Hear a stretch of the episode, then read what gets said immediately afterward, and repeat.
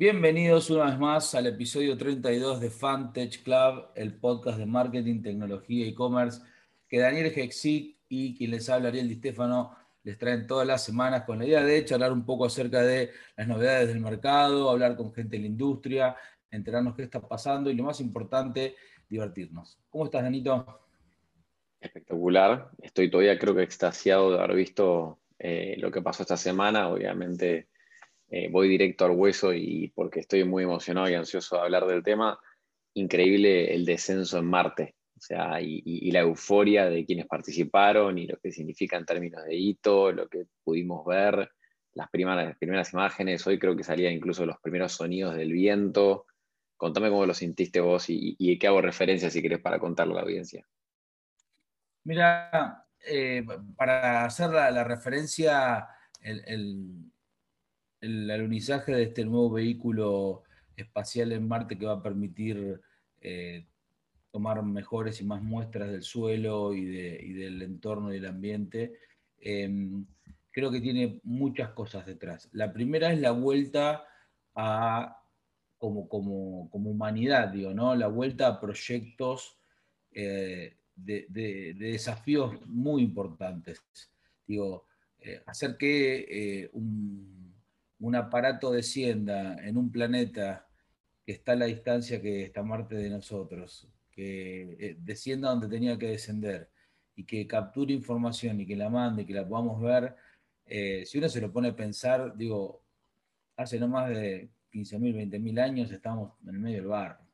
O sea que como, como como especie tenemos un nivel de evolución eh, muy, muy grande. Creo que perdimos tres o cuatro décadas después del impulso de, la llegada a la Luna en, el principio de los 70. Perdimos dos o tres décadas, probablemente en los 2000, el 90 y el 2000.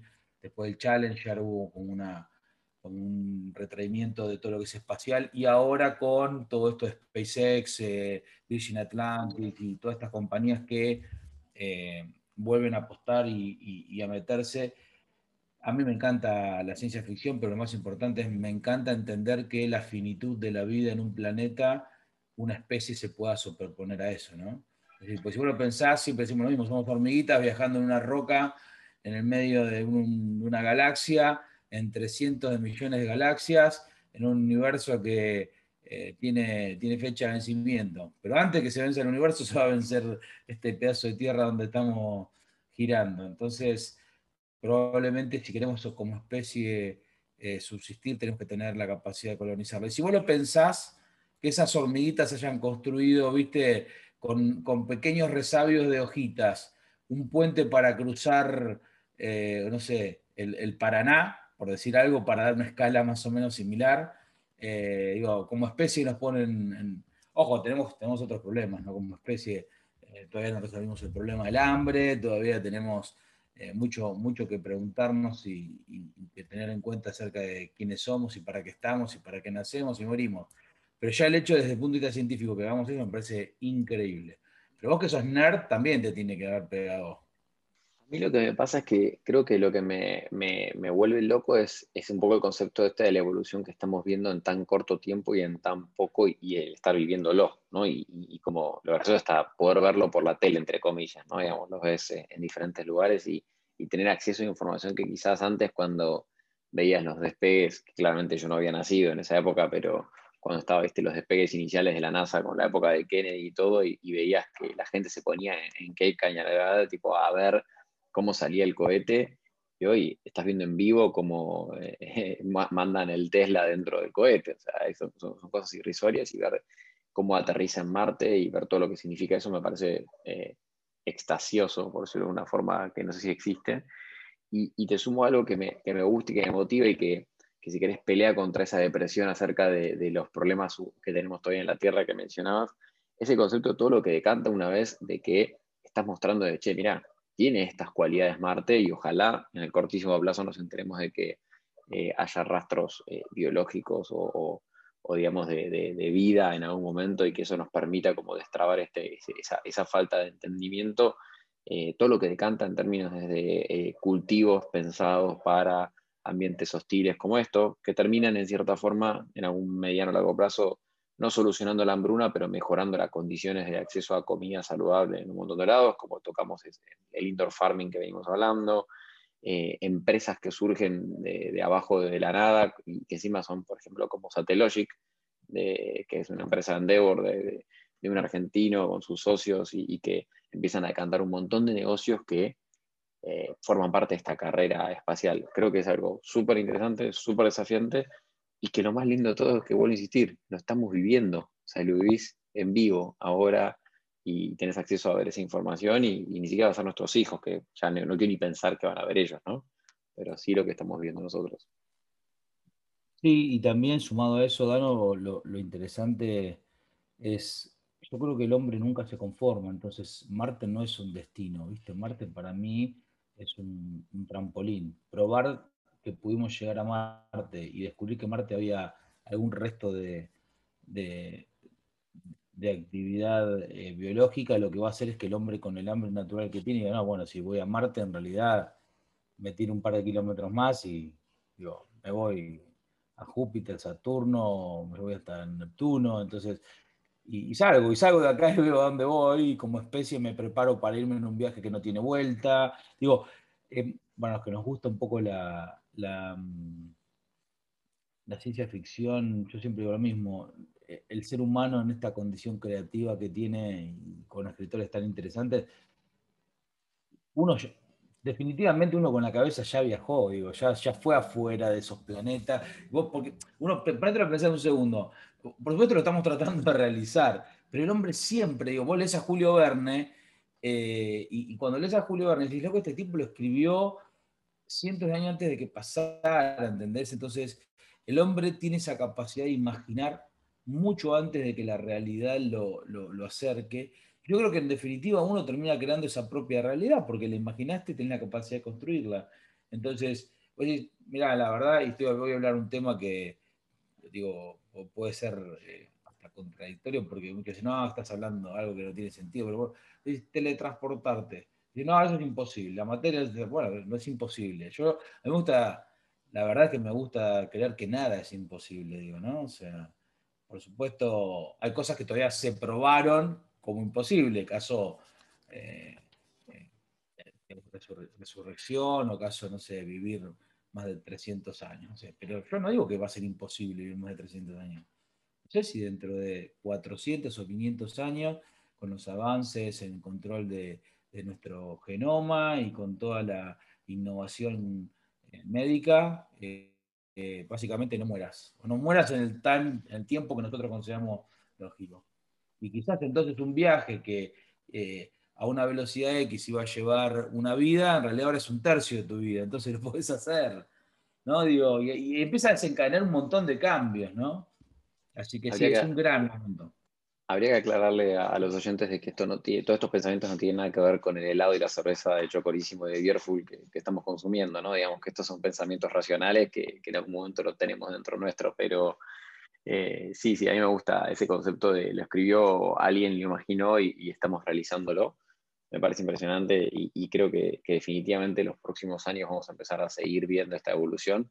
Ojalá haya muchos más Elon Musk o Amy Cargemian, digamos, de Satellogic y muchos otros que sigan invirtiendo y queriendo conquistar como eran los Cristóbal Colón de su época, Magallanes o quienes iban conquistando, o mismo los indígenas o todas las civilizaciones que hemos visto. Con lo cual creo que eso es súper interesante y lo más importante es, me echando con otro tema que vimos esta semana, es eh, estos cambios, si querés, que, que notamos en, en en, perdón, en, la privacidad, ¿no? Si querés, como hablando un poco de lo que pasó con Firefox, que creo que vos tenés un poco más de información para compartir. Sí, justamente Firefox acaba de, anunciar un nuevo feature que es básicamente eh, la modificación en cómo los navegadores o el navegador guarda eh, los cookies, para quienes no saben qué son, son como básicamente pequeños pedacitos de datos que cada website va dejando en tu navegador para entender quién sos, qué hiciste, qué pediste. Entonces, si vos entras en Facebook, Facebook guarda en tu navegador información acerca tuyo y cuando volvés a entrar en Facebook esa información se puede volver a consultar. Y básicamente lo que Firefox está cambiando, y eso va a tener un impacto muy grande en lo que es la industria de la publicidad online, es el tema de que cada sitio solo va a poder acceder a esos pequeños set de datos o cookies que le pertenecen. Eh, con lo cual, nada, va, a haber un, Creo que en general todo tiende a esto, ¿no? Que la privacidad va a ir ganando terreno, mucho, y va a dificultar el nivel de personalización, que en muchos casos era un poco creepy, un poco de, creer que uno está en el gran hermano y saben todos, ¿no? Eh, una de las preguntas más eh, consistentes que, tengo en las charlas que, doy en los grupos de vista, yo en la facultad, es, Ariel, el teléfono, ¿te escucha? Porque no puede ser. Yo jamás busqué, no sé, eh, cómo hacer eh, no sé, una, patineta de madera, no, no, lo busqué online, nada, solamente conversé con mi amigo y a los dos minutos en Instagram me estaba apareciendo una publicidad de patineta de madera. Bueno, la privacidad empieza a ser un, tema de, charla ya mucho más serio. Y yo creo que finalmente el mecanismo va a estar en, el permiso, es decir, vos querés un nivel de personalización del servicio digital que vas a usar que tenga más personalización, del estándar y que, entre comillas, te brinde por eso un mejor servicio y vas a aceptar darle más datos. Eh, si vos no lo querés, vas a estar dándole mucho menos datos, pero por ende el servicio no puede ser nunca eh, tan perfecto. Y yo lo pongo para que la gente lo entienda en términos concretos. Imagínense si vos estás usando el celular y vos querés usar el, el Waze o el Google Map, ¿sí? Y vos no le decís, exactamente dónde estoy no te lo quiero decir, porque es peligroso, mi privacidad. Yo te digo más o menos en la calle en la que estoy, más o menos en las manzanas en la que estoy. Entonces, Waze o Google Maps te puede decir, bueno, de estas 3, 4, 5 manzanas, si querés ir a la Patagonia, es fácil trazarte un mapa, porque es un viaje de 1800 kilómetros, 1400, no sé. Pero si vos querés ir de acá a 10 manzanas, 4 manzanas de diferencia en la, largada y en la llegada básicamente hacen que el trayecto sea imposible. Entonces, en algún punto vos tenés que, si querés una perfección, decir yo quiero salir de la dirección tal específica de la puerta de esta calle y llegar a la otra, tenés que darles información y darle dónde estás minuto a minuto para que él te pueda guiar. Si vos dejás de guiarlo, y dejas de darles información dónde estás, te va a mandar por un camino que no es óptimo. Volvemos a la época de la Filcar, donde vos más o menos trazabas líneas e ibas. Y con la publicidad va a pasar algo parecido y con la mayoría de los servicios va a pasar algo parecido. Yo creo que hay tres, tres cosas divertidas. Una es, Firefox siempre fue como para los adoptantes, digamos, y que cuidan si quiere su privacidad, que quieren ser como diferentes. Entonces estás hablando de un porcentaje todavía chico de la población que consume navegadores, ¿no? Imagínate cuando esto migre, no quiero ni hablar del formato de Internet Explorer o Edge, sino conceptos como un Chrome, donde Chrome hoy, digamos, si le permitís todo, te da un montón a cambio, entre comillas, ¿no? Digamos, en personalización, en navegación, en los servicios que están integrados a través de Google y demás, con lo cual quiero ver qué pasa ahí. Y tercero, creo que lo interesante también es cómo el ser humano común y corriente que navega en X navegador va a vivir eh, el conocimiento o el entendimiento de lo que está aprobando o desaprobando sin caer en los famosos términos y condiciones, que no sé si te acuerdas ese artista gráfico que lo que hizo fue imprimir los diferentes términos y condiciones y mostraba que algunos eran tipo de metros y metros y metros de extensión. Eh, entonces creo que ahí va a haber también un dilema a ver de eh, tenés que convertir en abogado para entender eso o se va a simplificar a un nivel en el cual vos entiendas, hey, mira, si vos me aprobás esto, cualquier bebida que vos necesites, yo te voy a poder aconsejar en base a tus patrones de navegación y, ir a ese fino, ¿no? Digamos, creo que eso va a haber también que trabajarlo y ver cómo evoluciona. Sí, sin duda, eh, estoy de acuerdo, Firefox es de nicho, yo uso Firefox para el 90% de mi navegación. Yo creo que solo Firefox y eventualmente Safari eh, van a ser los impulsores de algo parecido. Chrome, obviamente, teniendo AdWords dentro de, la suite de publicidad, no creo que quiera tirarse un, tiro en el pie. Em, pero lo más interesante acá es el concepto de cuánta gente realmente le va a dar a la privacidad un, eh, valor tan importante como para eh, migrar a un servicio que te dé ese valor, ¿sí? o eventualmente incluso pagar por privacidad, ¿no? Todos sabemos que aquellos servicios gratuitos que te brindan eh, las compañías de tecnología, te las brindan gratuitamente porque básicamente vos te convertís en el producto, tus hábitos de consumo se convierten en producto, tu contenido se genera y se convierte en un producto, con lo cual si todos usamos Gmail y estamos contentos y no se caen, porque hay que, no nos tenemos que olvidar que la evolución se da gracias a la publicidad. No hay una evolución o un método, un modelo de negocios y, no hubo un modelo de negocios tan rápido y fácil de permitir a las empresas de hacerse de dinero. Eh, si ustedes no se acuerdan a los que, a los que tienen quizás 18, 20, 22, eh, cuando eh, tener un email siempre valió plata, mucha.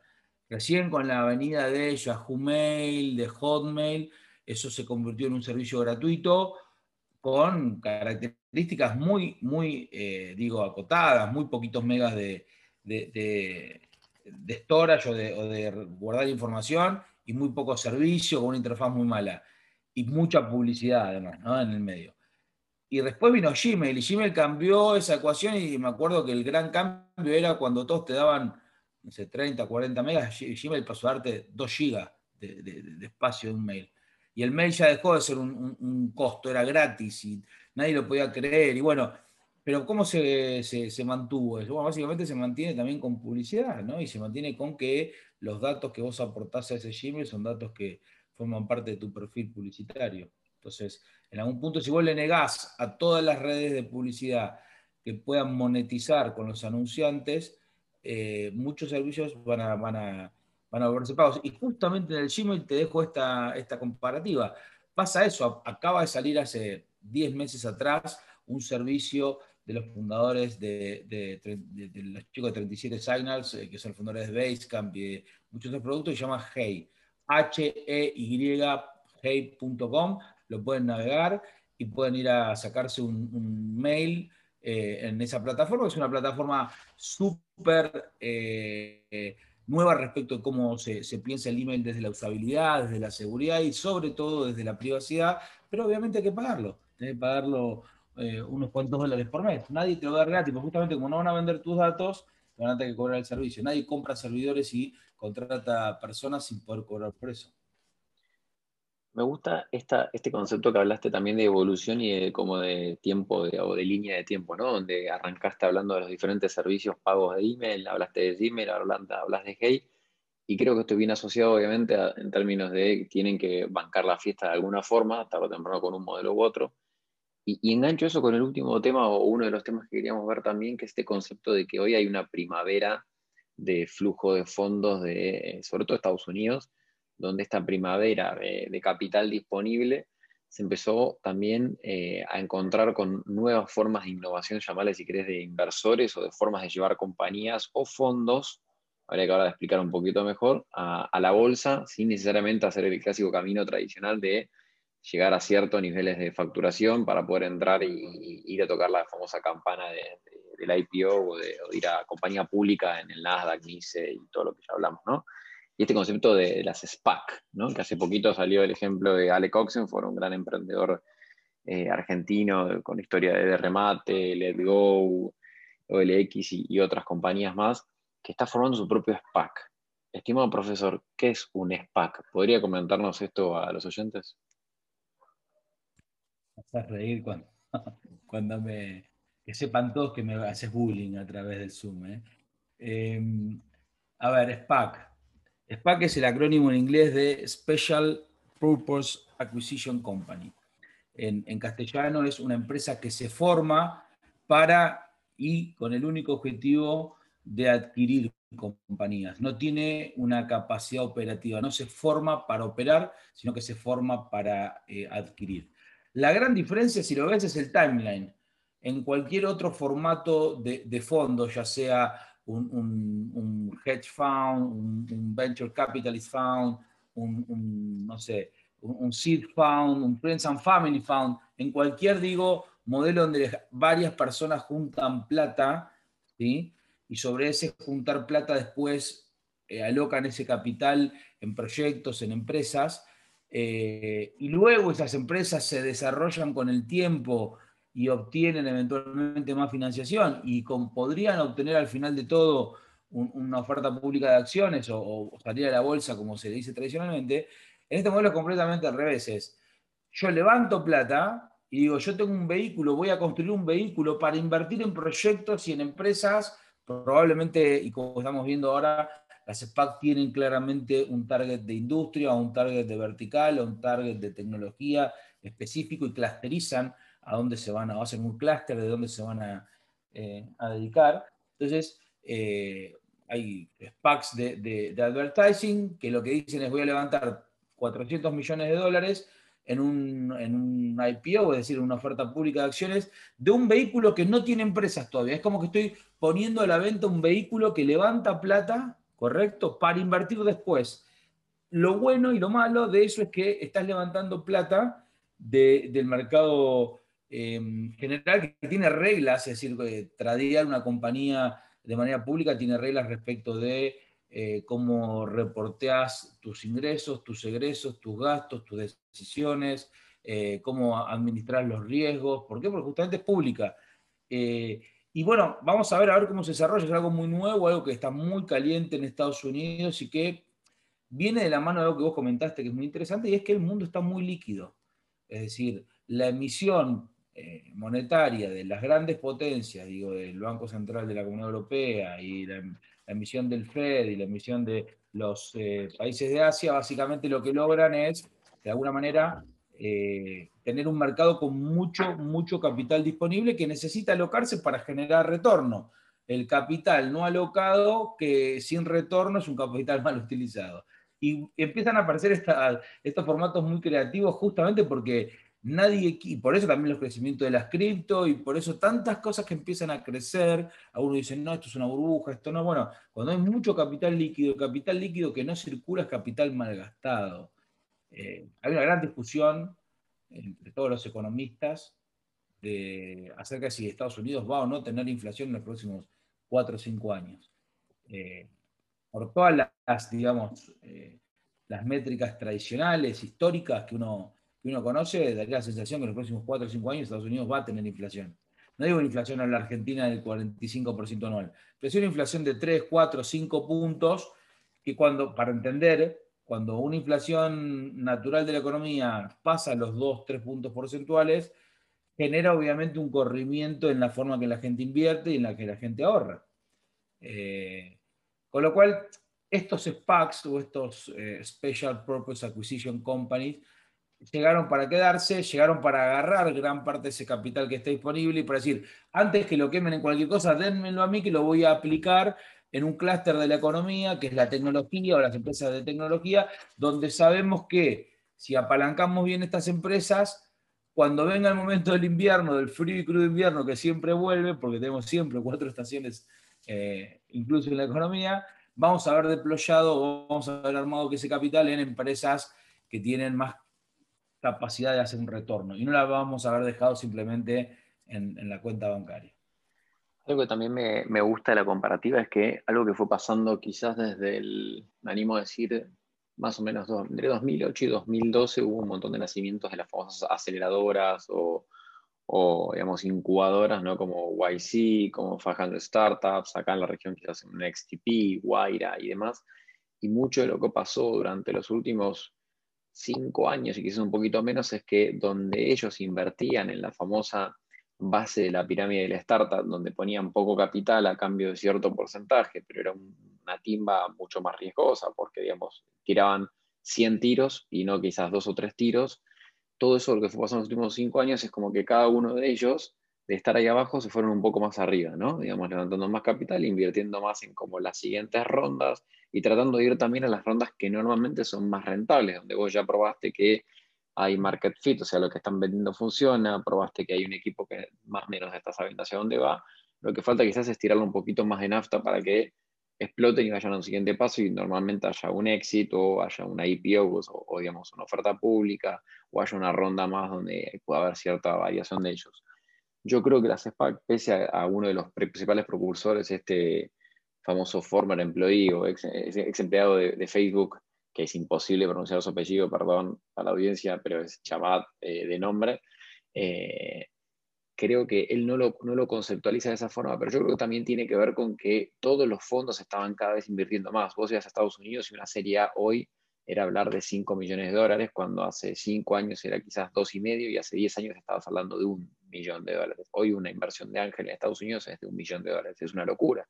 Entonces esa primavera también buscó, como bien decís vos, dónde alocamos y cómo movemos este avispero para seguir invirtiendo.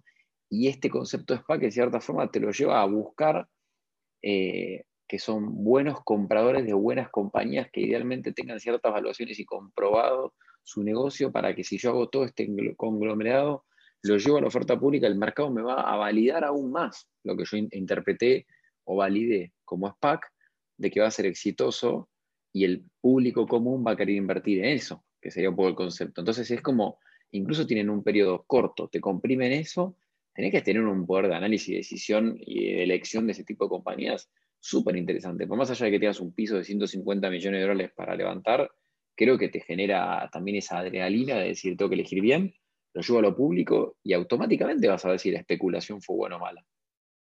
Tal cual. Y yo creo que también pasan dos cosas. Así como te digo que adelanta el deployment del capital de, un, eh, un grupo de personas, también te digo, adelanta eh, y mucho la monetización o el evento de monetización de una startup que estaba entre la serie A y la serie B o entre la serie A y la serie C, que a veces necesitan números múltiplos y revenues demasiado altos. Muchas se quedan en el medio teniendo por ahí un buen negocio, pero no pudiendo seguir manteniendo el hockey stick para arriba para una serie que le permita llegar a un 1 billion valuation y salir un IPO. Y por ahí juntas cuatro muy buenas empresas que tengan una evaluación de 150 a 200 millones de dólares, un poquito menos, incluso 100 millones de dólares, eh, y, las, y las convertiste en públicas justamente porque están en el vehículo. Así que nada, interesante a seguirlo todos, saber cómo funcionan. Los SPAC además son vehículos de inversión donde uno puede, eh, a través de, eh, como cualquier otro ticker, invertir y, trabajarlo como, una inversión. Obviamente hay que entender un poquito el riesgo porque estás comprando un consolidado de, proyectos, ¿no? Así que hay que entender un poquito qué significa cada uno de ellos. Así que bueno, eh, semana interesante. Vamos a, tener posiblemente las próximas semanas algunos invitados para ir preguntándoles acerca de todo esto que está pasando.